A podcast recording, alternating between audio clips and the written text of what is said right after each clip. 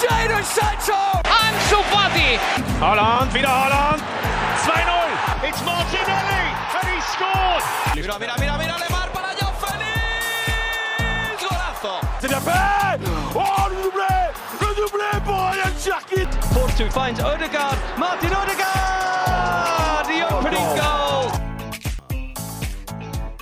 Bonjour à toutes et à tous, bienvenue dans le Formation Football Club, le podcast dédié aux jeunes joueurs, aux éducateurs et aux centres de formation. Après 4 mois d'arrêt, l'Observatoire des jeunes fait son retour. Pour rappel, c'est notre émission d'actualité mensuelle qui revient sur les récentes informations liées aux espoirs du football. Au programme du jour, notamment les débuts de rêve d'Eduardo Camavinga au Real Madrid, la gestion, on va dire particulière, des jeunes joueurs au PSG par Mauricio Pochettino, euh, l'allongement du premier contrat professionnel proposé par euh, la Ligue, est-ce une bonne solution pour euh, préserver nos, nos, nos, jeunes joueurs euh, en Ligue 1, ou encore nos pronostics pour le, le Golden Boy 2021. Pedri est-il seul au monde ou est-ce que Bellingham ou Moussiala peuvent aller le chercher? Évidemment, en fin d'émission, les chroniques portées par un duo qui se tardait de faire son retour sur les terrains. Émile Bergkamp et Azir Henry sont de nouveau d'attaque. Comment allez-vous les gars? Ah, Ça va super. Très très beau encore tu t'es surpassé là. mais, non, mais là, tu mets la pression ah. Là, euh... ouais, je pense que sur la saison dernière, il y avait des duos d'attaquants sympas comme Graffiti et Zeko, mais là, voilà, on est de retour. Euh, duo mythique, Bergkamp-Henry, je savais que ça allait vous plaire. Là, on a, on a travaillé les, les enchaînements, les combinaisons pendant ces mois là, ça va être bien, ça va être bien. Ah, c'est du très très haut niveau là. Là, tu nous mets une grosse grosse pression. on va essayer d'être à la hauteur. bah écoute, ouais, j'en doute pas. C'est vrai qu'on se tardait de faire notre rentrée avec euh, cet observateur du jeune. Et justement, pour démarrer, on va se rendre euh, en Espagne, du côté de la capitale, où un ancien protégé de la Ligue 1 a réussi ses premiers pas avec le Real Madrid. Un but face au Celta Vigo, une passe décisive en Ligue des Champions contre l'Inter, un grand sourire Azir, je me tourne vers toi. On a l'impression de retrouver le Eduardo Camavinga de suite de 2019, celui qui nous a tant enchanté au, au Stade Rennais. Ben, on, sent, on voit dans, dans, son jeu et notamment sur son visage, comme tu as dit, son, son immense sourire qu'il a en plein rêve. Et rien que pour ça, c'est superbe en fait de voir un jeune joueur en train de réaliser son rêve. Euh, et c'est important dans ce foot de haut niveau où on parle beaucoup de choses négatives et parfois à juste titre d'avoir un jeune joueur comme ça, français qui plus est, se régaler dans son nouveau club, dans un immense club qu'est le Real Madrid. Il mérite sa place dans cet effectif. Et j'espère pour lui que ça va être le début d'une d'une grande grande aventure. Et parfois même on, on, peut avoir tendance quand on est observateur neutre de manière un peu un peu froide à se dire ah, pourquoi il part aussitôt? Il n'a même pas 100 matchs chez les pros, je crois, ou voilà proche. Mais voilà, il débute à peine sa carrière professionnelle. Il part déjà dans un immense club qui est le Real Madrid. On se dit pourquoi partir aussitôt à l'étranger? Mais quand on voit euh, son visage rayonnant, quand on voit euh, la joie qu'il a à être sur le terrain en portant ce maillot du Real Madrid, sans faire offense au Stade Rennais, on sent quand même qu'il avait, qu'il ressentait euh, la nécessité de, de, de, passer un cap, de voir autre chose, et notamment d'intégrer son club de rêve, à savoir le Real Madrid. Donc, il semble se régaler. J'espère que ça va être, ça va être le cas dans la durée. Dans quelle mesure, euh, selon toi, euh, Émile, Carlo Ancelotti peut, l'aider à passer ce cap, finalement, à aller plus loin que ce statut d'espoir euh, du, football français? Ben, Déjà, il y a la question de l'intégration. Sur ce qu'on a pu voir depuis ce début de saison, enfin, il, a, intégré un petit peu en cours de route puisqu'il est arrivé tout à la fin du mercato. Pour l'instant, il n'y a rien à dire à ce niveau-là. Je veux dire, il n'est pas forcément, évidemment, titulaire dans le dans Lyon, c'est totalement normal. Mais, mais il, a intégré, il a intégré comme il faut. Euh, au début, il rentre assez peu, il rentre de plus en plus. Il gagne du temps de jeu, même, en Champions League. Euh, contre l'Inter, c'est lui qui débloque la situation. Euh, c'est lui donner confiance, de, de, le faire entrer dans des matchs où le score n'est pas forcément joué, où il a un rôle à jouer. Euh, et on sent que Carlo Ancelotti lui fait énormément confiance là-dessus. Je pense que Carlo Ancelotti connaît un petit peu, euh, par son passage au PSG, les, les, jeunes pépites qu'il peut y avoir dans le championnat de France. Il en a joué, il en a coaché. Il sait que l'adaptation peut être assez rapide. Et on se rend compte avec Camavinga que c'est exactement ça. Euh, donc ça fonctionne assez bien à ce niveau-là. Et puis, et puis sinon, je trouve que euh, Carlo Ancelotti, le Real Madrid, de manière générale, dans son, dans son ADN, dans son histoire, et Eduardo Camavinga parlent un peu le même football. Euh, on, en a parlé, on a parlé avant euh, de son, quand il était en forme à Rennes. Camavinga, quand il était, quand il était époustouflant, c'était des percées vers l'avant monumentales, où il prenait le ballon, il galait, il driblait, il faisait ce qu'il voulait des percées vers l'avant, c'est ce qu'on va lui demander aussi, c'est d'apporter quelque chose. Là où des joueurs comme Casemiro vont être peut-être plus en retrait, comme Tony Kroos va, plutôt chercher par la passe, des choses comme ça, lui va pouvoir apporter en fin de match, dans un premier temps, des, des, des, percées de, quand les défenses sont fatiguées. C'est quelque chose qu'il adore faire et c'est quelque chose qu'il va avoir le loisir de faire, surtout en épurant son jeu, parce qu'il va forcément porter le ballon. Et ça, c'est quelque chose qui est, je pense, primordial d'apprendre à, toucher moins le ballon, à être plus juste en, moins de temps, plus efficace. C'est quelque chose qui va être très important et qui va, je pense, le faire énormément progresser. Selon toi, justement, euh, Émile, est-ce que, euh, pour expliquer ce, retour en pleine lumière, est-ce qu'au Stade Rennais, euh, comment t'expliques un peu ces derniers mois particuliers, un peu difficiles, même aller sur le banc Est-ce qu'il y a une forme de, je sais pas, de routine, alors qu'il n'a que 18 ans qui s'est installé Est-ce qu'il n'était pas assez challengé Est-ce qu'il y avait aussi ce, transfert qu'on a annoncé, un prix de 100 millions d'euros à la base Est-ce que ça n'a pas perturbé pour expliquer que, voilà, il est un peu stagné au moment de, de sa progression? C'est une bonne question, c'est une bonne question, c'est pas évident. Je pense que forcément, euh, on peut avoir un entourage formidable qui nous garde les pieds sur terre, les têtes sur les épaules. Quand on parle de nous tous les jours, euh, 100 millions dans trois clubs différents, forcément ça joue. Euh, et quand on voit qu'on bouge pas, surtout, ça doit jouer sur la confiance. Euh, donc ça doit pas forcément le, le, meilleur climat. Après, je pense aussi que c'est quelque chose qui est assez normal. Je veux dire, Camavinga, il a 18 ans. Si à 18 ans on n'est pas irrégulier, c'est exceptionnel je veux dire, même Mbappé, bon, c'est déjà plus rare parce qu'il est déjà un peu plus âgé, mais il a eu des pics où il était euh, un peu moins bien pendant quelques matchs. Camavinga, il a 4 ans de moins. Euh, je trouve ça complètement normal qu'il ait pu passer un petit peu à côté. Après, c'est au rôle de, de Genesio. Euh, c'était plus dans la période Genesio, il était un petit peu en deçà. C'est au rôle de Genesio de se rendre compte et de ne pas le laisser forcément euh, sur le, dans le 11 euh, si, son, si le, joueur est moins performant. D'instaurer une concurrence qui était plutôt saine. Pour essayer justement de, de, voilà, de le faire monter tout doucement, de continuer à le faire progresser. Euh, ça n'a pas forcément euh, porté, porté ses fruits parce que oui, techniquement, il était moins juste. Je pense que l'équipe de France, euh, le, le, fait de redescendre après un espoir, ça n'a pas dû être évident aussi à gérer. C'est toujours dur pour l'ego. Euh, mais je pense que voilà, avec le temps, c'est quelque chose qui va se tasser. Et ce, ce passage à, au Real Madrid a certainement débloqué un, un truc au niveau mental qu'il attendait depuis un petit moment, inconsciemment ou consciemment d'ailleurs et qui, euh, qui va se débloquer et qui va le rendre encore meilleur sur le terrain. On le voit déjà là, il a l'air vraiment libéré. Hein. Enfin, je sais pas ce que vous en pensez, mais on sent qu'il a la banane, qu'il adore, qu'il est avec ses potes. Ah, c'est clair, c'est clair. Là, il vit vraiment un rêve, un rêve éveillé. Et comme pour rebondir à ce que vient de dire Emile, encore heureux qu'un jeune joueur de 18-19 ans soit par moment en deçà. Euh, y a de manière générale, il y a très très très très peu de joueurs, même des joueurs confirmés, des professionnels confirmés qui ont une beaucoup d'expérience, qui arrive à être régulier sur toute, euh, vraiment très bon euh, sur toute une saison. Il y a forcément des moments où ils vont être un peu plus en difficulté pour X raisons. Donc c'est encore plus, euh, encore plus le cas pour un, très jeune joueur qui débute à peine, en vérité, sa, sa carrière professionnelle. Et comme, comme l'a dit Émile, il y a des joueurs, c'est un peu, c'est je vais dire un peu sur le ton de la boutade, mais il y a des joueurs qui débutent en, en DH à 18-19 ans, donc ils vont jouer avec des joueurs de 25-30 ans, ils commencent à avoir le melon. Alors, que dire d'un jeune joueur qui débute en Ligue 1 à 16 ans, qui va très vite en équipe de France Espoir, qui enchaîne sur l'équipe de France? A, c'est impossible d'avoir un moment donné au niveau de, de l'état d'esprit, pas, pas de l'état d'esprit, parce que je pense pas que son état d'esprit s'est détérioré, mais mentalement, peut-être avoir un relâchement. Euh, parce qu'il a connu beaucoup, beaucoup de choses en très peu de temps, que ce soit sur le plan sportif ou sur le plan médiatique, parce que voilà, les, les sollicitations ont dû être monstres autour de lui. C'est pour ça que c'est important d'avoir un entourage solide, mais même quand on a un entourage solide, que ce soit au niveau du cadre familial ou du cadre euh, qu'offre le club, en, en l'occurrence le Stade Rennais, il y a forcément des moments où ça va être un peu plus compliqué que d'autres. Et là, apparemment, le fait, dans certains cas, partir à l'étranger à 18-19 ans, ça peut être problématique, ça peut être dangereux. En l'occurrence, pour Kamavinga, peut-être que, comme, comme on, comme on l'a dit, hein, ça a permis de, voilà, d'ouvrir un nouveau chapitre dans sa carrière. Certes, le Real Madrid, c'est un très grand club. Certes, il va avoir une pression médiatique, sportive, populaire très importante. Il faudra être capacité de, de, résister. Mais je trouve que par rapport au contexte et par rapport à sa situation, il arrive à un moment au Real où euh, il y a un peu, on va dire, un changement de cycle, où son profil va être déterminant dans cette équipe sur le plan sportif au niveau de son intégration à la ville et dans le club, il y a un joueur euh, français qu'on connaît tous, Karim Benzema, et qui est euh, en pleine bourre, qui est au sommet de sa carrière et qui est au-delà du terrain et très important dans le vestiaire, qui va forcément faciliter son intégration dans le groupe.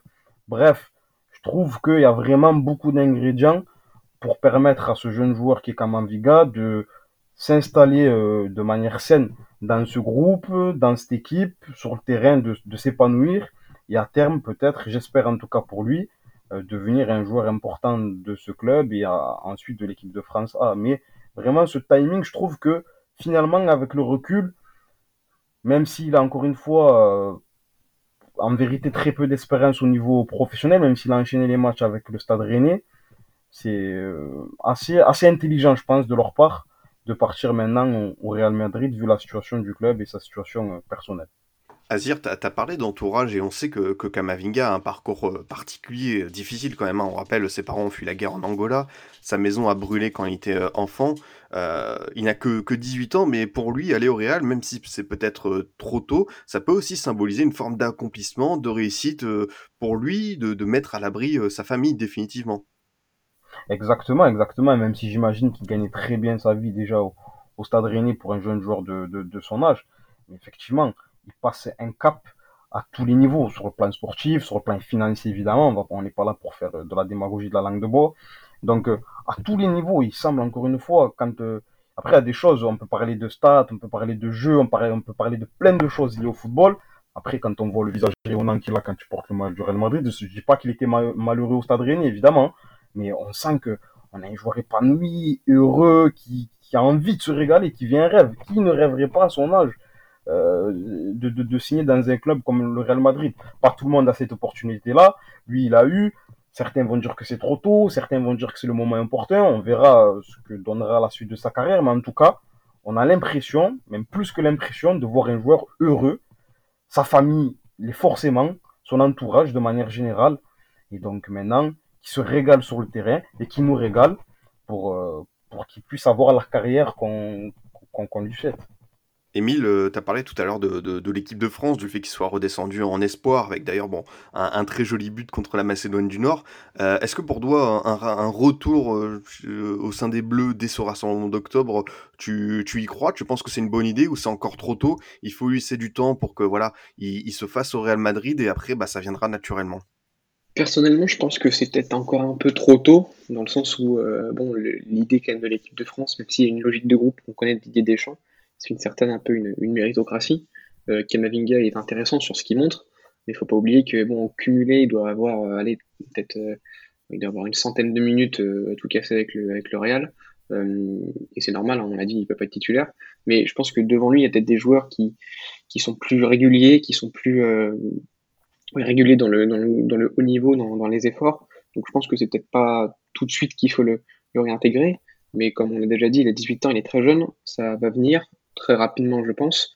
Euh, donc il faut, il faut faire confiance. Mais lui, c'est comme tu l'as dit, on l'a vu contre la Macédoine et les îles Féroé, il a repris un peu confiance en lui euh, avec, avec les espoirs. Il se rend compte, je pense que c'est pas une punition de retourner avec les espoirs. C'est peut-être une période de turbulence on est un peu ballotté entre deux, entre deux eaux. On est peut-être plus assez bon pour jouer avec une équipe, mais trop bon pour jouer avec l'autre. Euh, et ça, c'est ça, je pense qu'il l'a compris. Et maintenant, il sait que c'est pas pas une punition d'aller avec les espoirs. Donc, je pense que s'il est appelé par une des deux équipes, ce sera plutôt par les espoirs. Après, si je me trompe, tant mieux pour lui. Hein, ça serait encore mieux pour lui qu'il aille avec Léa. Je pense que c'est un peu trop jeune comparé aussi à la, à la concurrence qu'il peut y avoir. Donc, euh, encore un peu de temps. Je pense que, comme on l'a dit, on l'a répété, il a 18 ans, lui laisser du temps, c'est pas c'est pas une punition, au contraire, c'est normal, c'est juste lui laisser du temps, c'est classique dans la progression d'un jeune. Faut pas, faut pas brouiller les étapes comme ça a pu être un peu le cas, peut-être trop tôt avant. Faut y aller doucement, tout simplement. Ah oui, tu as, bien résumé la situation. On, va laisser euh, Kamavinga euh, prendre le temps, comme dirait Thierry Henry, parce que le temps n'a pas le temps pour le temps. en, attendant de voir, c'est vrai que voilà, c'est début au Real. Au moins, on est content de, le retrouver euh, tel qu'on l'a connu, on va dire, en, août 2018 euh, avec euh, ce fameux match contre le PSG qui, l'avait révélé. On revient justement euh, en France pour continuer cet observatoire avec une situation particulière, on va dire, pour certains jeunes joueurs du, PSG comme comme Edouard Michou, Ismaël Garbi et Xavi Simons. Euh, L'été passé, bah voilà, tout simplement, on ne les voit plus trop dans le groupe parisien. Euh, Azir, est-ce que tu comprends cette position de Mauricio Pochettino euh, de ne vraiment même pas les prendre dans le groupe? Évidemment, il y a quelques entraînements avec les professionnels, mais de ne même pas les laisser sur le banc alors que la saison a vraiment démarré. Moi, franchement, j'arrive pas. J'ai du mal à, à comprendre ou à visualiser la politique du Paris Saint-Germain concernant ces jeunes joueurs. Après, encore une fois, il y a une donnée qui est importante à, peut-être ça fait bateau de le dire, mais ça me semble important quand même de le répéter, c'est qu'on n'est pas aux entraînements avec eux, donc peut-être que le staff estime qu'ils n'ont pas encore euh, le niveau pour évoluer de manière régulière dans le groupe professionnel. On parle pas titulaire, mais au moins dans la rotation. Mais il semble que ces jeunes joueurs sont, euh, sont talentueux. Simon, on en parle depuis un certain temps. Michou aussi. C'est vraiment des, des, joueurs talentueux. On sait que le centre de formation du Paris Saint-Germain regorge de joueurs, de joueurs très intéressants. Et on le voit quand ils partent ailleurs, soit en Allemagne ou même dans des clubs français, ils montrent toute leur qualité.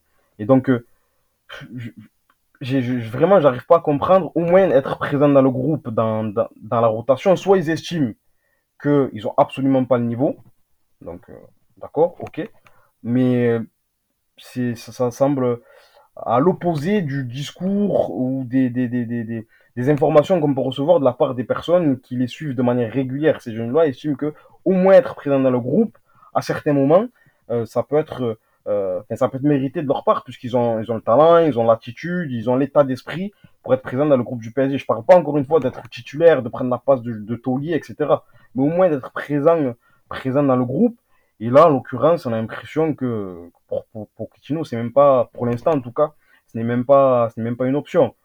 Et après, au PSG, une, autre problématique qui est un peu plus, euh, un peu plus large. Le fait de ne pas avoir de réserve, euh, donc de pas avoir d'équipe senior. On a des joueurs euh, comme Simons par exemple, que j'ai l'impression ça fait ça, ça fait 100 ans qu'il est chez les U19. J'exagère un peu, mais pour un jeune joueur comme ça, euh, pour passer ce cap, on parle souvent de passerelle vers le nouveau professionnel. Donc, euh, en gros, on demande aux jeunes joueurs du PSG d'exceller en U19 et d'avoir très rapidement la capacité d'être des joueurs euh, seniors, professionnels, aguerris pour être présents dans le groupe pro. Ils sont certes très talentueux et pour une bonne partie des joueurs, il faut quand même des étapes. Et le fait de ne pas avoir de réserve, euh, ça complique les choses au niveau, je sais pas ce que vous en pensez, mais je trouve que ça complique les choses en, termes de passerelle et ça permet pas au staff professionnel de observer les matchs de jeunes joueurs certes talentueux, mais dans un contexte où ils vont, ils vont faire face à des joueurs euh, adultes. On sait très bien que le football, le football d'adulte, le football senior, en N3, en N2, euh, est différent du football qu'on peut rencontrer même dans le très haut niveau chez les jeunes en 19 NAS, en 17 NAS. Donc, euh, il y a cette, euh, cette problématique-là, mais globalement, je trouve que la politique euh, du club vis-à-vis -vis de ces jeunes n'est pas toujours claire, en tout cas de, de l'avis d'un observateur extérieur. Je, je suis d'accord avec toi, Azia. Euh, je pense que globalement, il c'est pas vraiment harmonisé. En tout cas, enfin, vu de l'extérieur, comme tu dis, on n'a pas accès à l'intérieur. Et vu de l'extérieur, c'est pas vraiment harmonisé. Et moi, je, je sais que là, on est dans l'observatoire des jeunes, qu'on fait la part belle aux jeunes, mais je sens que je vais, je vais me faire des ennemis. Je, je vais tenter quelque chose. Euh, c'est que je, je pense que le, le problème, euh, donc forcément, on impute un petit peu ça euh, simplement, j'ai envie de dire, à Mauricio Pochettino. Mais le problème, c'est que Pochettino, euh, selon moi, il a quand même beaucoup de choses à gérer. Et, et c'est pas forcément lui qui a choisi tout ça. Il y a un mercato qui s'est passé. Évidemment, il y a des joueurs exceptionnels qui sont arrivés. Je sais pas s'il les voulait tous forcément ou pas, mais en tout cas, ils sont là et c'est une chance pour lui, c'est sûr. Mais ce qui fait que, au final, je pense que les, les, la gestion des jeunes, bah, c'est un petit peu le cadet de ses soucis. Parce que dans le vestiaire, il y a des égaux à gérer. Euh, des égaux assez euh, monumentaux quand même. Messi, Mbappé, Neymar, euh, Donnarumma, Navas, euh, Di Maria, Icardi et j'en passe, j'en oublie beaucoup. Il y a un trio, voire un quatuor offensif à faire marcher. Euh, Neymar, Mbappé, euh, Messi, bah, c'est exceptionnel sur le papier, mais il faut que ça fonctionne sur le terrain. Pour l'instant, c'est pas le cas, évidemment. Euh, surtout quand on ajoute Di Maria, c'était le cas contre le contre l'OL, ça n'a pas forcément trop marché non plus. T'as Icardi qui est sur le banc, t'as d'autres joueurs. Euh, on a la sensation qu'il n'a pas encore trouvé son bon dispositif. Est-ce qu'il pourrait passer à 3 pour faire mieux jouer euh, Hakimi, ses pistons? On ne sait pas. Il a une rotation des gardiens à gérer entre Donnarumma, Navas. On voit que Donnarumma, là, apparemment, il est assez, euh, assez tendu, assez énervé par cette situation, ce qu'on peut comprendre. C'était plus ou moins prévisible, on en avait parlé, mais bon, euh, voilà. Et, Sergio Ramos qui va arriver après, qui va générer encore un peu plus de tension, je pense, parce qu'il va falloir faire des choix entre lui, Marquinhos et Kimpembe. Euh, ce qui fait qu'au milieu de tout ça, ben, je pense que lui, Pochettino, il n'a pas forcément le temps de, enfin en tout cas il n'a pas forcément le temps ou l'envie et la force et l'énergie de se dire ben ok je vais je vais vraiment regarder les jeunes à fond. Je vais je vais en plus comme tu le dis il n'y a pas de match de match on va dire au niveau senior pour pouvoir vraiment se donner une idée précise de leur niveau face à des, des adultes. Il n'a pas forcément c'est un peu le cahier de ses soucis de, de voir si Michu si Simon si Garbi peuvent peuvent rentrer peuvent intégrer le groupe pro d'autant plus que si on prend l'exemple de Garbi qui nous avait, je pense, tous assez, bien séduits dans la prépa estivale. Bah là, au niveau de la hiérarchie en attaque, je sais pas combien il est, mais, il est clairement pas dans les 5-6 premiers. Donc c'est très compliqué pour lui. Donc je pense que pour ces joueurs-là, il, va être un peu obligé de les, faire jouer éventuellement en coupe, quand les matchs sont joués, quand il y a des blessures ça va être malheureusement un peu l'ultime recours. Mais je pense que c'est aussi, comme tu disais, le, problème de la politique du PSG qui met en avant euh, plutôt euh, euh, une équipe un peu galactique. Bah derrière, tu laisses au côté des jeunes parce que tu n'as pas forcément les moyens humains de, de les faire, de, les suivre, de les faire jouer et t'as pas, t'as pas, t'as, pas le temps. Donc je pense que le temps n'a pas le temps pour le temps également pour eux malheureusement. Ça va devenir euh, récurrent dans cette émission de citer, euh, de citer Thierry Henry, euh, qui, il faut le dire, hein, nous, nous, régale quand même sur, sur Amazon Prime. Et ce qui est bien, c'est que vous avez totalement anticipé ma question finalement sur cette idée. Est-ce que l'erreur initiale ne vient pas de cette suppression de l'équipe réserve au PSG C'est vrai qu'on a le sentiment que ces, ces jeunes comme Simons et, Michou ont déjà fait le tour en U19 et voilà, ils ne peuvent pas finalement s'agrir sur les terrains de, National 2 où il y a d'autres exigences euh, tactiques, euh, physiques euh, notamment, et du coup, bah, ça peut précipiter leur départ parce que frustration liée au, temps de jeu en équipe première, Azir. Quand on a appris la nouvelle concernant la suppression de l'équipe réserve du Paris Saint-Germain, dans un premier temps, j'étais assez dubitatif. je me suis dit, on va attendre un peu quelques années pour avoir un peu plus de recul sur la situation. Force est de constater qu'on a des joueurs qui enchaînent les saisons en U19. Et à mon sens, c'est pas forcément, euh, notamment Xavi Simon, c'est l'exemple le plus, plus criant, on va dire. C'est pas forcément le plus, euh, le plus pertinent, même si encore un, jeune joueur. On parle évidemment de très jeune joueur. Et en 2003, il est tout frais, quoi. Mais euh, pour ces jeunes joueurs-là, je le vois avec les, jeunes de l'Olympique de Marseille, par exemple, qui ont un, un, niveau moindre que ceux du Paris Saint-Germain, mais se confronter en N2 à des joueurs plus aguerris de 25, 30 ans, voire plus. Certains, c'est des ex-professionnels. Donc forcément, euh, c'est une compétition qui peut accentuer la progression.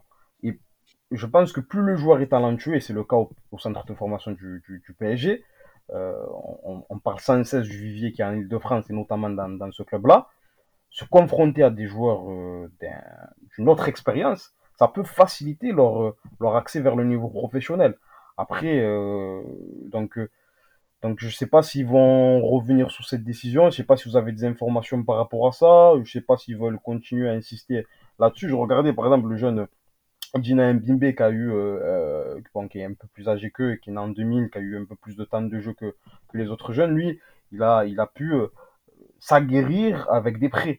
Ça semble très très compliqué pour les jeunes du Paris Saint-Germain. Et après, dès que certains d'entre eux décident de signer leur premier contrat professionnel dans d'autres clubs, ils se font lyncher sur les réseaux sociaux. Une dernière question, Émile, euh, à ce, sujet, euh, sur la gestion des jeunes au PSG. Euh, est-ce qu'on peut finalement pas avoir des regrets un peu plus généraux Voilà, parce qu'évidemment, il y a des joueurs, comme l'a dit Azir, qui sont sortis du lot et qui ont eu leur place en équipe première, comme Kipembe et Rabiot. Mais quand on voit l'exode de certains, à l'image notamment de Moussa Diaby, on se dit qu'il y a des jeunes qui avaient leur place dans cet effectif, qui avaient des choses à apporter. Bah exactement. Tu parles de Moussa Diaby, on peut ajouter Christopher Nkunku, qui a quand même qui a un triplé à Manchester City.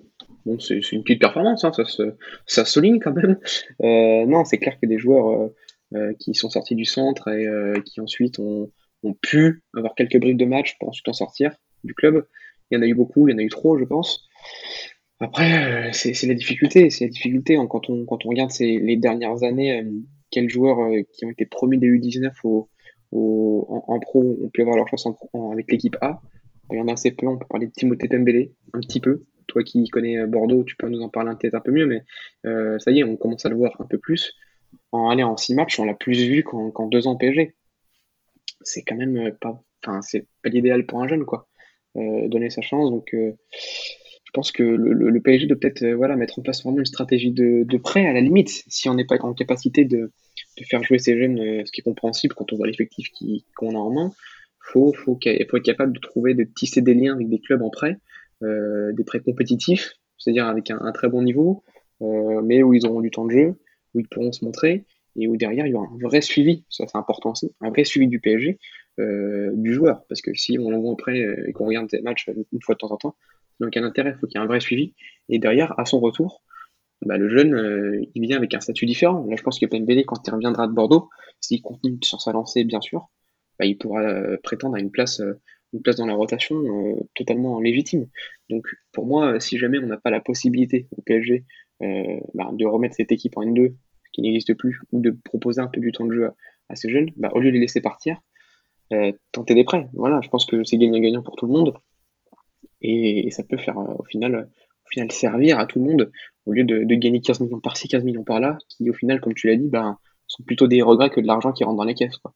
Exactement, exactement. Euh, je pense qu'on peut conclure ce, débat sur les, jeunes, les, titis parisiens, euh, avec, euh, avec ces quelques mots de, ta part, Émile. Et justement, pour, pour prévenir et éviter l'exode de, certains jeunes joueurs de Ligue 1, vous pouvez admirer la transition, messieurs, la LFP envisage d'allonger la durée du, premier contrat professionnel, passé, passé ainsi de 3 à 5 ans.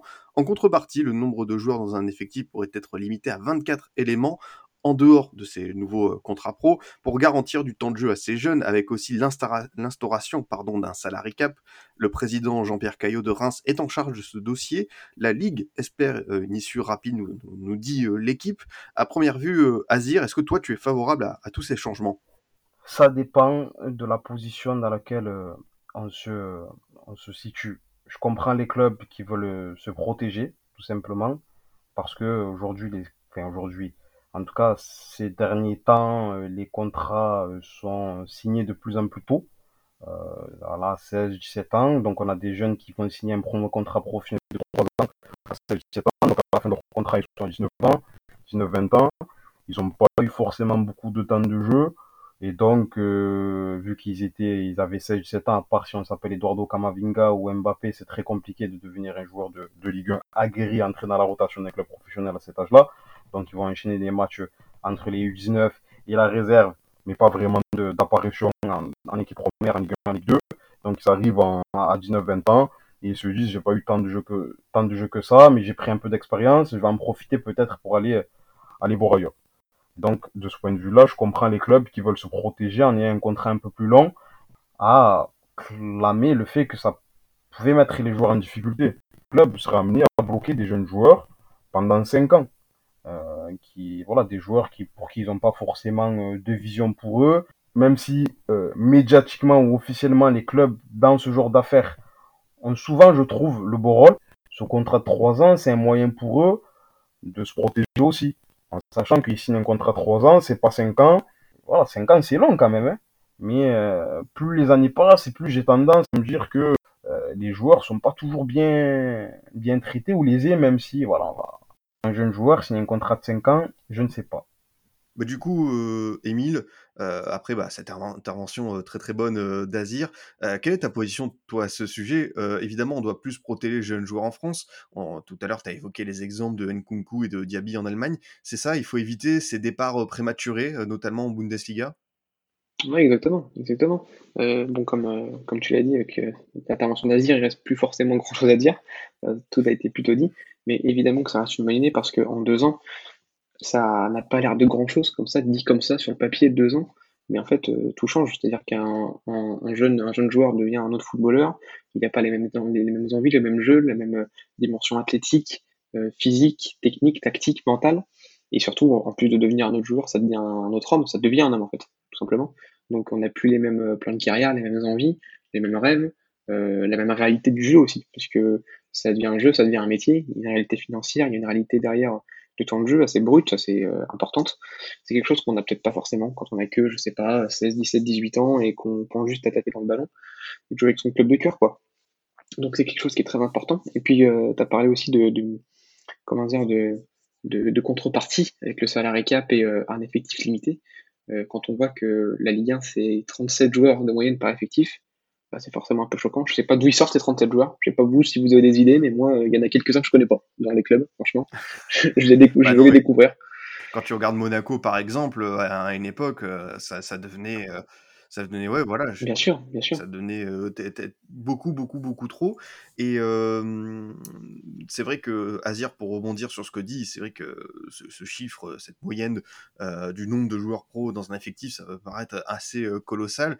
Et finalement, est-ce que c'est pas aussi le, compromis qui paraît difficile à atteindre, à savoir donner du temps de jeu à ces jeunes joueurs, mais aussi en, face bah, sacrifier des contrats, c'est-à-dire que maintenant, il faudrait vraiment des joueurs qui soient totalement au niveau, notamment sur le plan physique, c'est-à-dire qu'il faut absolument plus avoir de doute sur d'éventuels pépins athlétiques. Et euh, bah voilà, c'est vrai qu'on pourrait avoir beaucoup, beaucoup de joueurs qui se retrouveraient notamment euh, au chômage. Ah, mais c'est clair, hein, parce que euh, passer de, comme tu as dit, dans certains clubs, 37, 38, voire des effectifs de 40 joueurs peut-être sous contrat professionnel à, à, des, à 24 joueurs, là, par rapport aux chiffres que tu, que, que tu nous indiques, forcément, ça va, ça fait.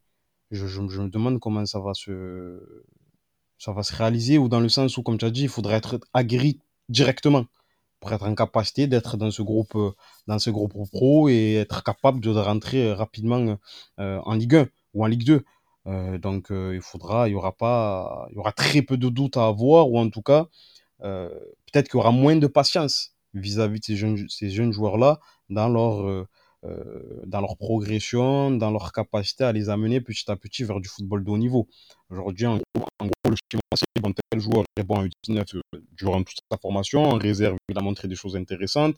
On estime qu'il a des capacités potentiellement pour devenir un footballeur professionnel aguerri, mais il va pas directement euh, passer de la réserve en devenant directement un joueur, euh, un titulaire en puissance ou un joueur dans la rotation.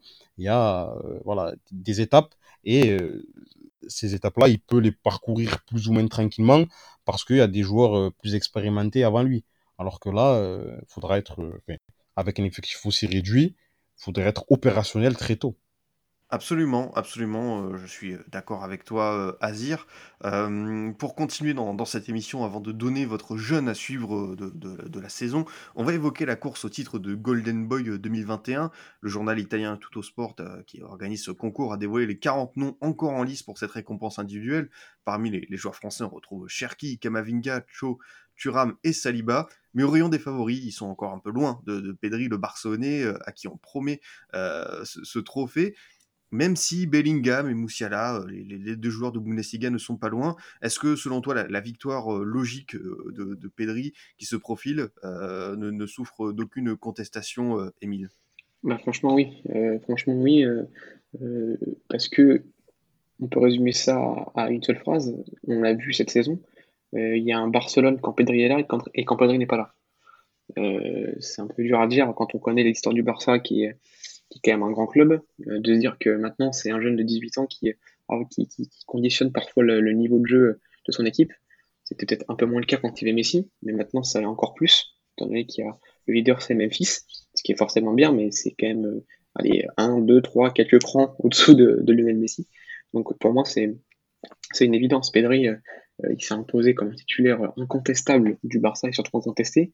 Euh, il peut jouer à tous les, dans toutes les, zones du milieu et sans, euh, sans perdre de niveau, sans faillir, sans avoir les ridicules, que ce soit physiquement, techniquement ou, athlétiquement par rapport aux autres. il apporte beaucoup et surtout il joue beaucoup. C'est quand même le chiffre complètement fou de 74 matchs cette saison. Je sais pas si on se rend compte, ça fait quand même beaucoup. Donc s'il en a fait autant, c'est déjà que physiquement il s'en prêt, même si ça peut être dangereux euh, pour la suite de, sa carrière, on verra bien. Mais c'est aussi qu'il était important partout où il est passé, et titulaire indiscutable dans un aussi grand club que Barcelone. Ben, quand on regarde les 40 noms, ben, il n'y en a pas vraiment. Honnêtement, il n'y en a pas vraiment. Donc pour moi, ça tombe assez euh, sous le sens que ce soit Pedri qui gagne. Pareil pour toi, euh, Azir, euh, Pedri, favori logique au, Golden Boy, ou est-ce que tu as un autre nom, toi, que, tu aimerais voir triompher dans quelques semaines? Bon, je t'avoue que j'ai un petit faible pour. Enfin, je vous avoue que j'ai un petit faible pour Jude Bellingham. Mais Qui, n'a pas un petit faible pour Jude Bellingham? Ah, il, fait un, il fait un début de saison assez, assez extraordinaire avec Dortmund, mais comme, comme l'a dit Emile, hein, ça semble que aura, remportera le, Golden Boy cette, cette, année euh, par rapport à cette saison, par rapport à l'enchaînement des matchs. Il a sorti le chiffre 74 matchs pour un jeune joueur qui débute à peine sa Je sais pas comment ils font ces jeunes, je sais pas ce qu'ils ont mangé, je sais pas ce qui c'est c'est c'est affolant. C'est affolant même pour un joueur pour des joueurs un peu plus expérimentés faire 74 matchs, c'est ça c'est important. Alors à 18 ans dans un club comme le Barça avec la sélection espagnole euh, on a tout dit hein, au-delà évidemment de ses qualités footballistiques, de son rayonnement au de terrain, de son influence dans l'équipe euh, barcelonaise, il est déjà euh, essentiel dans, cette équipe, dans ce grand club. Donc euh, voilà, il a toutes, évidemment toutes les qualités pour remporter ce Golden Boy cette année. Eh bien écoutez, pour conclure cette, revue d'actualité, un petit tour de table sur euh, votre jeune à suivre de la saison. Voilà, on a l'habitude dans le Formation FC de, mettre en avant euh, euh, des profils parfois méconnus, mais là c'est vraiment le, le, le, coup de cœur, celui qui va vous faire rêver en 2021-2022. Pour commencer, euh, Émile, si tu avais voilà, un nom, évidemment, c'est dur aujourd'hui avec tous les espoirs que, que l'on regarde chaque week-end de, de, de, sortir du lot un seul joueur, mais euh, si voilà, tu avais un espoir qui, toi, te, te fait vibrer, tu, tu, tu, citerais qui? Comme tu l'as dit, c'est pas évident de sortir un nom, mais euh, si je devais en sortir un, je donnerais celui de, de Florian Wirtz, de Leverkusen. Euh, bon, tu connais un petit peu, tu as pu tweeter une, deux ou plus de fois d'ailleurs sur lui, déjà qu'en début de saison. Euh, là, cette saison, c'est 5 matchs, 4 buts, 4 passes, 18 ans. Que dire de plus? Euh, Déjà, il est stratosphérique depuis son début de saison à Leverkusen. Euh, il a vraiment les clés du jeu. C'était déjà un petit peu le cas l'année dernière avec le départ d'Averts. Euh, on lui donnait de plus en plus de confiance. Mais là, c'est lui le dépositaire du jeu à 18 ans, ce qui est quand même assez exceptionnel pour un club qui joue, qui joue la, Ligue des Champions ou au moins, au moins la, la Ligue Europa. C'est exceptionnel. Donc, donc euh, j'ai envie de le voir se développer en Bundesliga, dans un championnat qui est passionnant offensivement, euh, qui est pour s'épanouir peut-être un des meilleurs à ce niveau-là. Donc je pense qu'on va se régaler. Et puis en Europa League aussi, il a des belles choses à nous montrer. Donc pour ça, je pense que ça peut être euh, une des, vraiment des pépites à suivre. Et puis je me permets quand même, vu que c'est pas, pas si facile d'en choisir une, deux autres petites curiosités. Toujours en Bundesliga, c'est Ilaix Moriba. Parce que ce qu'il a montré au Barça, c'était quand même plutôt franchement prometteur. Il a décidé de partir pour des raisons personnelles, financières, enfin bref, euh, des raisons qui sont pas extrêmement sportives pour l'instant. Il va à Leipzig, c'est séduisant, mais il va falloir euh, continuer à garder ce niveau qu'il avait et même surtout à l'augmenter dans un autre championnat qui n'est pas le sien, qu'il ne connaît pas. Donc ça, c'est intéressant à savoir. Et un peu plus vieux, mais Nicolo Zagnolo, à l'AS Roma, qui revient de deux ligaments croisés, euh, un joueur que personnellement j'adore. J'espère qu'il va revenir à, à, très haut niveau, à de voir s'il va réussir à revenir comme il était déjà revenu après sa première blessure. S'il réussit à le faire, déjà c'est exceptionnel. Et puis euh, il peut nous régaler tout simplement. Bah écoute, là, avec Zaniolo, tu me fais plaisir. Hein. C'est aussi un, un, des petits chouchous euh, de, de, de, de, la maison. Et euh, voilà, on va voir ce que ça va donner avec José Mourinho du, du, côté de la Roma. Déjà, au moins, il enchaîne au niveau du temps de jeu pour, pour les sensations. Je, je, trouve que c'est extrêmement positif de le voir revenir, comme tu as dit, après deux ligaments croisés consécutifs. de ton côté, toi, Azir, euh, si tu devais nous sortir euh, un jeune, euh, celui qui te fait rêver en ce début de saison, est-ce que c'est peut-être un petit jeune de la Ligue des Talents? Ah, évi évidemment, évidemment. Et en plus, d'ailleurs, quand j'ai, quand j'ai, quand j'ai préparé l'émission, en faisant une petite liste des jeunes joueurs à suivre, j'avais mis Florian Firth. J'arrive pas à prononcer. J'ai dit Wirtz, on peut, tenter Wirtz. Donc, pour... ouais, j'ai dit Wirtz perso, donc je pense que, je pense que tu peux tenter. Wirtz.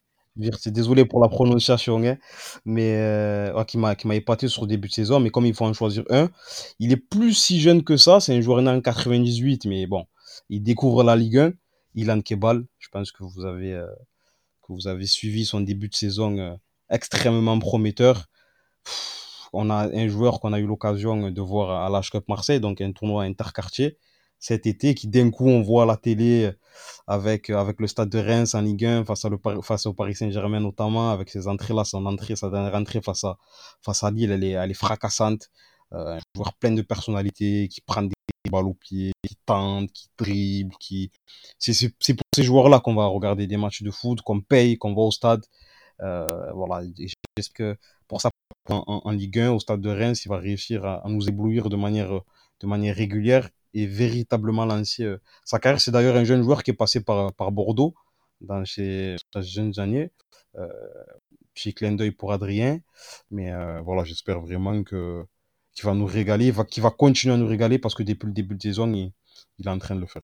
Mais tu sais qu'il y a, Il y a, il y a- oui, il y a- il y a beaucoup de, de jours où je me demande qu'est-ce que ça aurait donné Girondin de Bordeaux avec euh, Ben Raou, euh, Youssouf, Kebal, euh, Koundé, Chouameni. Si les cinq étaient restés, est-ce qu'on aurait pu avoir euh, voilà, c- c- cette petite colonie de, de jeunes joueurs? Donc il y, a, il y a- des regrets. Il y a des regrets ici, forcément. Juste une question, excuse-moi. Adrien, juste une question à Razir. Kebal, ça n'a rien à voir avec le fait qu'il qu'il soit né à Marseille. Rien à voir, c'est un hasard. Ah, il y a forcément, y a forcément, Ouais. forcément une petite, euh, petite affection parce que c'est un, un jeune de la ville, c'est un jeune des quartiers, et tout, etc. Forcément, je ne vais, pas te- je vais pas te le cacher. Mais vous le voyez bien comme moi, Non, et non, les je auditeurs plaisante. le voient bien comme moi sur le terrain. Euh, Marseillais ou pas, il nous montre que c'est un joueur talentueux. Non, je plaisante. Puis ce que tu as dit, c'est fondamental. Il a 23 ans, il explose. Ça montre que maintenant, contrairement à ce qu'on peut voir, euh, à 23 ans, on n'est pas déjà cramé pour le niveau. C'est-à-dire que maintenant, il faut, percer à 18 ans ou rien. Donc, euh, non, non, à 23 ans, on peut encore percer et, c'est, un beau message. Et pour le coup, lui, il a des parents qui sont, installés dans un club amateur à Marseille, qui connaissent bien le football, qui, c'est un jeune, euh, voilà, euh, assez, intelligent, assez, on va dire assez mûr, qui a pris son temps, qui était prêt à Dunkerque la saison dernière en Ligue 2. Euh, voilà, il a pris son temps. Et aujourd'hui, euh, il voit, on va dire, les, les fruits de, de son travail en espérant que ça continue. Évidemment qu'il a véritablement lancé sa saison au plus haut niveau. C'est- sûr, c'est sûr. Et justement, euh, il est l'heure de, passer aux chroniques. Euh, avec toi, euh, d'abord, Azir. On a parlé un peu de, Marseille avec Ilan Kebal, la ville où il est né. Justement, tu connais tellement bien cette ville et tu veux nous emmener dans le quartier de, Frévalon avec une section foot au sein d'un collège qui mérite le coup d'œil. Exactement. Donc, euh, on est, on est à Frévalon, dans le 13e arrondissement de, Marseille, dans les quartiers nord. Et il y a plusieurs jeunes qui m'ont tapé, euh, tapé dans l'œil. Donc, euh, ils s'appellent euh, Kylian Amadji, El Asrar Mohamed, Imdad Sharifou, Ibou Adari, Oliver Kamden, Ndji Ali Saïd, El Omar Farji, Brice Volger, et j'en oublie sûrement. Ils sont nés entre 2002 et 2005 et évoluent tous dans un club professionnel français l'Olympique de Marseille, l'Olympique Lyonnais, l'OVC Nice, le FC le Istres Football Club qui n'a plus son statut euh, professionnel mais qui reste un club important de la région. Certains sont même internationaux français en jeunes. Kélian Amadi, né en 2005, qui est international U16 et qui est aujourd'hui international U17. El Asrar Mohamed, qui a été international U16 à venir. Et euh, voir chez les A, puisque Ibou Adari, jeune joueur de l'Olympique de Marseille, né en 2003, et euh, un est international comorien A. Il a glané sa première sélection euh, il y a quelques temps et d'ailleurs il a marqué un but pour sa première, mais malheureusement refusé euh, pour un hors-jeu. Donc leur particularité, ou en tout cas ce qui les, ce qui les réunit au-delà du football, ils sont tous originaires du quartier de Frévalon, comme je l'ai dit en introduction, dans le 13e arrondissement de Marseille, au nord de la ville. Certains auditeurs ont peut-être déjà lu ou entendu euh, ce nom. La cité est parfois évoquée dans certains médias pour des histoires euh, de délinquance, mais là n'est pas le sujet. Donc pendant quatre ans, j'étais assistant d'éducation, donc surveillant pour les plus anciens, dans le collège Jacques Prévert, situé au bout de l'avenue qui traverse les immenses barres d'immeubles du quartier, mes plus belles années euh, dans le milieu professionnel. Et donc, euh, durant toutes ces années, j'étais interpellé par le nombre de petits, d'élèves intégrant un centre de formation à la fin de leur année de troisième. Et environ, c'était euh, deux à trois élèves en moyenne. Et, euh, je n'ai pas trouvé euh, de chiffres officiels pour comparer avec les autres établissements de l'académie, mais ça me semble, je sais pas pour vous, mais ça me semble énorme. Vu, on va dire, l'élitisme dans ce, dans ce sport, il y a très peu d'élus. Et voir chaque année deux, trois élèves intégrer un centre de formation me semblait assez, assez exceptionnel. Et cette réussite peut s'expliquer, selon moi, par plusieurs points. Le premier, la résistance du faute de rue euh, dans quartier.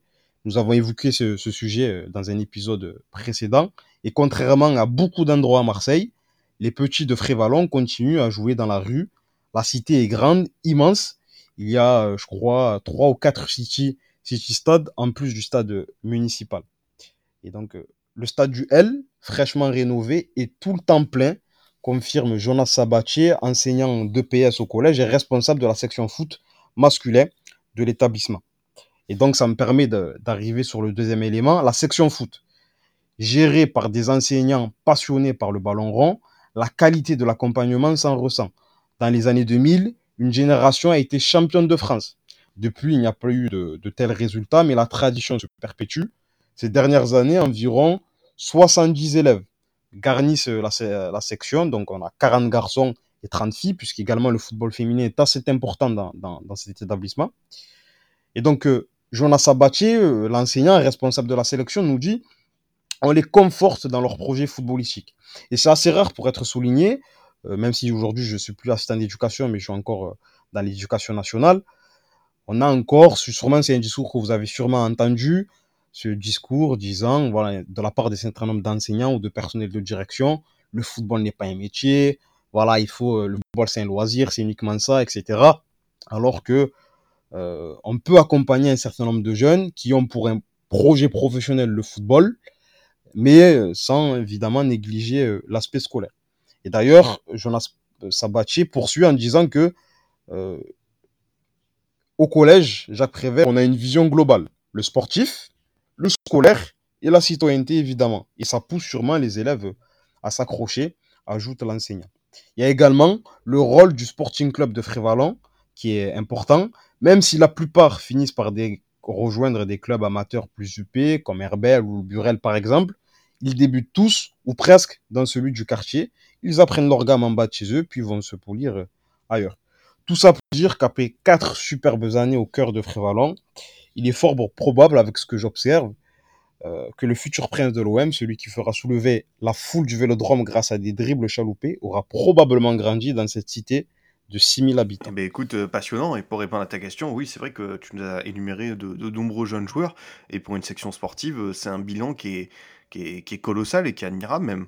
Oh, c'est, enfin, moi, ça m'a vraiment, ça m'a vraiment euh, ouais, enfin, choqué, entre guillemets, parce que je comparais avec d'autres établissements, avec des collègues qui travaillent dans d'autres établissements, ou je comparais moi avec mon, collège, parce que j'étais, en gros, je suis du secteur, avec mon collège qui est pas loin. Quand j'étais élève, euh, dans mes souvenirs, il n'y avait pas autant de gamins par an, encore une fois, c'est par année, dans les quatre ans, euh, deux, trois gamins qui intègrent euh, un centre, un centre de formation à la fin de leur scolarité au collège. Bah, absolument, absolument. Euh, à ton tour, euh, Émile, de, nous faire euh, part de, ta chronique, et je crois que tu veux nous emmener dans les coulisses du centre de formation du, Clermont Foot qui découvre la Ligue 1 cette saison. Que prépare-t-on en, Auvergne pour cette jeunesse euh, clermontoise? Là, tu parles d'Auvergne déjà, ce qu'il faut savoir, c'est que dans les rues de Clermont, on parle plus rugby que football. Et c'est normal, hein, dans l'armoire à trophées de l'ASM, du club de rugby, c'est deux top 14, le championnat de rugby, trois Coupes d'Europe, quand le Clermont Foot euh, ne pèse pas bien lourd avec deux championnats nationaux, une N2 et, trois divisions d'Auvergne. Moins bien forcément. Alors en 2017, dans une région qui n'a pas énormément de moyens, les deux clubs ont, une idée, créer un centre de formation en commun. Donc, premier objectif, ce qui est logique, diviser des coûts par deux, c'est-à-dire un bâtiment euh, pour, euh, pour tout le monde, avec notamment plusieurs salles mutualisées, comme la salle de performance, les salles médicales, ou la, balnéothérapie, par exemple. Mais là où ça devient intéressant, c'est que le rugby et le foot euh, ne font pas que se croiser, en fait, ils s'entremêlent. Ça crée une, une interdisciplinarité bénéfique à tout le monde. Alors, on dire un terme un peu barbare comme ça, euh, l'interdisciplinarité, mais c'est assez simple. En fait, c'est s'appuyer sur des techniques d'autres sports pour développer euh, de nouvelles compétences pertinentes dans le foot en l'occurrence. Ça se démocratise de pas mal depuis ces, dernières années, mais c'est quelque chose qui n'a rien de nouveau. Par exemple, si on remonte à, pas mal de temps en arrière, Johan Cruyff a beaucoup fait de baseball avant de devenir le joueur euh, et l'entraîneur euh, incroyable qui est devenu. Preuve que, ça marche forcément. Euh, retour à Clermont là, où, Sébastien Mazera, directeur du centre de formation, euh, m'a expliqué qu'il s'inspire de plusieurs éléments du rugby et qu'on est du coup euh, au jour le jour pour faire progresser ces jeunes footballeurs déjà sur les grandes phases de jeu, où le rugby travaille beaucoup les phases défensives, offensives et transition, euh, puisque c'est un sport très découpé, ce que le foot n'a pas. Ça lui permet de donner plus d'outils à ces jeunes dans la gestion de- des moments de match en s'inspirant du rugby pour transposer ça au football. Ensuite, au rugby, ce qu'il faut savoir aussi, c'est qu'il y a beaucoup d'entraîneurs par ligne, euh, ce qui est assez peu le cas en foot. Forcément, on voit beaucoup d'entraîneurs des gardiens, c'est évidemment indispensable, et quelques-uns en attaque, souvent des anciens joueurs. Thierry Henry avec la Belgique, c'était le cas par exemple, euh, ou Djibril Cissé, là, toi Maolida, des, joueurs comme ça qui vont rechausser les crampons pour, pour apprendre des choses à, à- à des jeunes joueurs. Mais, mais sinon, c'est assez, assez rare. En défense au milieu, par exemple, on a surtout des coachs aux formations généralistes en France.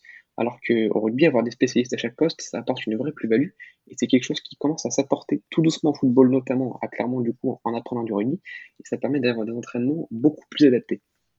Autre chose, c'est qu'au rugby, tout est très codifié, avec des combinaisons très travaillées, Euh, ils ont vraiment une façon de ressortir le ballon propre à chaque endroit du terrain. Tout est millimétré et prêt. C'est quelque chose qui n'existe pas vraiment au foot. Alors qu'en fait, travailler cela à l'entraînement et dès le très jeune âge, ben, c'est l'idéal, parce que derrière un match, même sous pression, les joueurs n'ont pas besoin de réfléchir, car ils connaissent déjà la situation pour s'extirper euh, de, cette, de, ce, de, ce, moment et ressortir la balle proprement pour se créer une occasion. Euh, J'ai noté d'autres rapports un peu pêle-mêle euh, de, de, cette, de cette communion entre rugby et foot. Déjà, il y a la précision dans le domaine athlétique. Les rugbyman ont davantage l'habitude de se faire mal, puisque la musculation, c'est quelque chose qui est vraiment ancré dans leur sport, évidemment. C'est beaucoup plus de contact. Ils gèrent mieux leurs limites, leur charge de travail. Et en voyant ça, le, travail en salle des footeux est devenu plus individualiste pour se concentrer sur vraiment les besoins de chacun. Il y a la préparation mentale aussi, parce que dans le centre de formation de, Clermont, il y a un staff dédié à cela au rugby, mais pas pour le football. Pourtant, Sébastien Mazera m'a confié que certains, certains joueurs de foot sont allés les consulter pour progresser un peu dans leur tête, pour en savoir plus. C'est quelque chose qui devient un besoin aussi pour le foot. Et ça fait plaisir de le voir parce que mentalement, c'est très important. Et puis enfin, ça développe un élément important qu'on a déjà abordé beaucoup de fois ici, c'est le, sentiment d'appartenance. Parce que même si leurs dortoirs sont dans deux étages séparés, rugbyman et footballeurs ben, se côtoient, deviennent potes et vont voir les matchs des uns des autres, le tout avec un objectif ultime, dit le directeur du centre, avoir le bagage en ressortie de balle pour s'intégrer à ce que les pros demandent, et un autre dans le coin de la tête, parler un peu plus de football dans les rues de Clermont. Eh bien écoute, euh, passionnant, passionnant, euh, écoutez ça, et c'est vrai qu'ici, bah, on est fan d'interdisciplinarité, on aime voir euh, les, sports se mêler, et c'est vrai, bah, Azir, comme a pu le dire Emile, le rugby peut apporter finalement d'autres valeurs, d'autres caractéristiques auxquelles on ne pensait pas forcément. Évidemment.